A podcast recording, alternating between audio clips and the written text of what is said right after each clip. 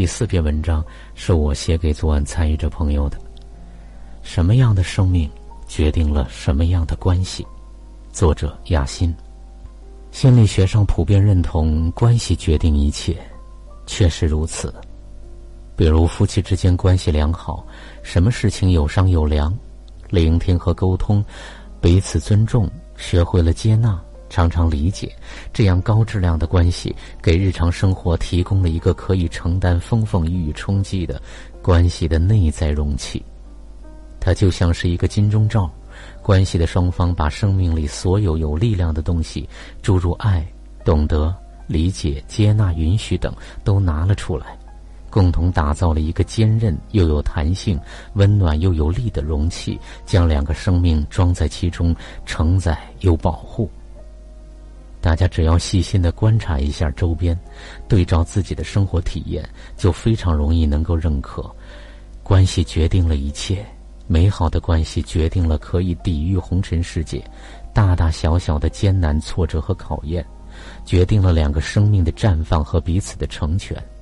糟糕的关系决定了在红尘世界怎么冲撞爱，怎么伤害彼此，怎样毁掉信任，怎么破坏尊重，也就决定了关系的糟糕结局。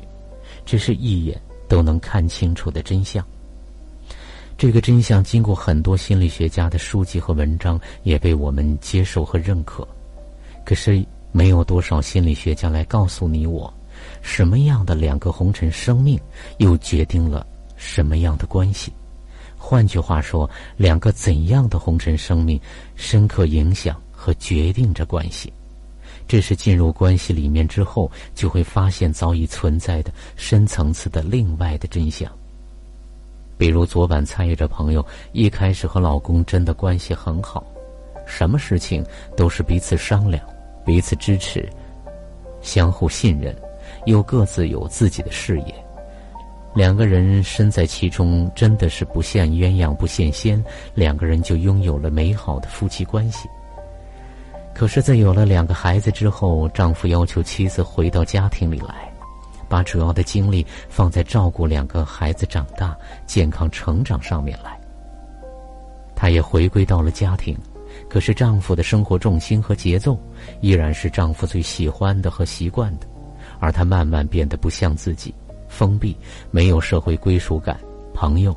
也自然越来越少，生活圈子由大变小，渐渐他自己都觉得越来越不像自己，变得小心眼儿，爱吃醋，动不动就有情绪。前面的美好关系是因为她和丈夫各自活出了那个最自然的自己，每个人都遵照自己的本性在活，相互的信任，彼此支持。于是就有了两人打造的美好的关系容器，这个容器在夫妻两个在红尘世界里就那么自在和美好。可是丈夫让她回归家庭，其实一是因为不希望自己的父母辛苦养大了自己，还要来养育自己的孩子，心疼父母；二来自己的妻子能干活泼，朋友众多，其中不乏异性的合作伙伴，丈夫这里是有不放心、不信任的。可是丈夫又不承认自己这里的东西，借口孩子的问题，正好让老人解套，妻子回归，一举两得。妻子跟孩子的爷爷奶奶关系处理起来也不是很顺，再说自己的孩子还是想自己来养。另一方面，自己回归家庭后，社会属性大大的减弱，原来自信大方、活泼的一面变得越来越萎缩。同时，朋友的减少，交际圈子从丰富多彩到基本没有，一个丰盛的生命日渐萎顿。看到自己老公和异性依然那么火热，有着当初在自己眼里的魅力无穷的异性缘，自己越来越没有安全感。于是，美好的关系变得越来越像鸡肋，食之无味，弃之可惜，已经由美好变成半死不活的糟糕。那么这里大家可以清晰的看到前后截然不同的原因，虽然还是那两个生命，可是两个生命进入到什么层面，怎样的两个生命的样态，就决定了不同的关系。所以，当我们认可了关系决定了一切，我们要珍惜关系，看重关系，不要轻看关系在生活里的重要作用，要对重要的关系保持足够的谦卑和重视。而当我们继续深入下去，前行一步，就会发现更深层次的真相：怎样的两个生命决定着怎样的关系。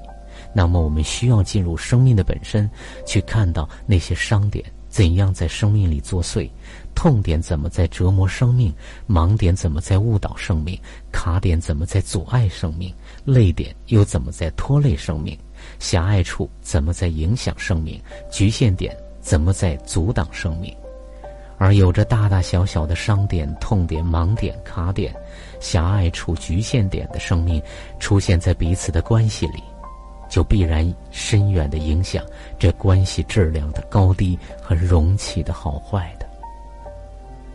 比如昨晚猜着朋友对自己越来越没有自信，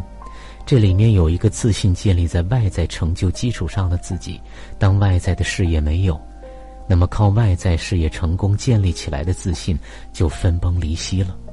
那么，这时候的夫妻关系，因为他的自卑，在关系里就会呈现吃醋的心理，在外在的言行上就会去翻看老公手机的行为，在关系里就拿出了一个不能信任自己老公的自己，于是创造了不信任的关系内容，关系就会变得不好。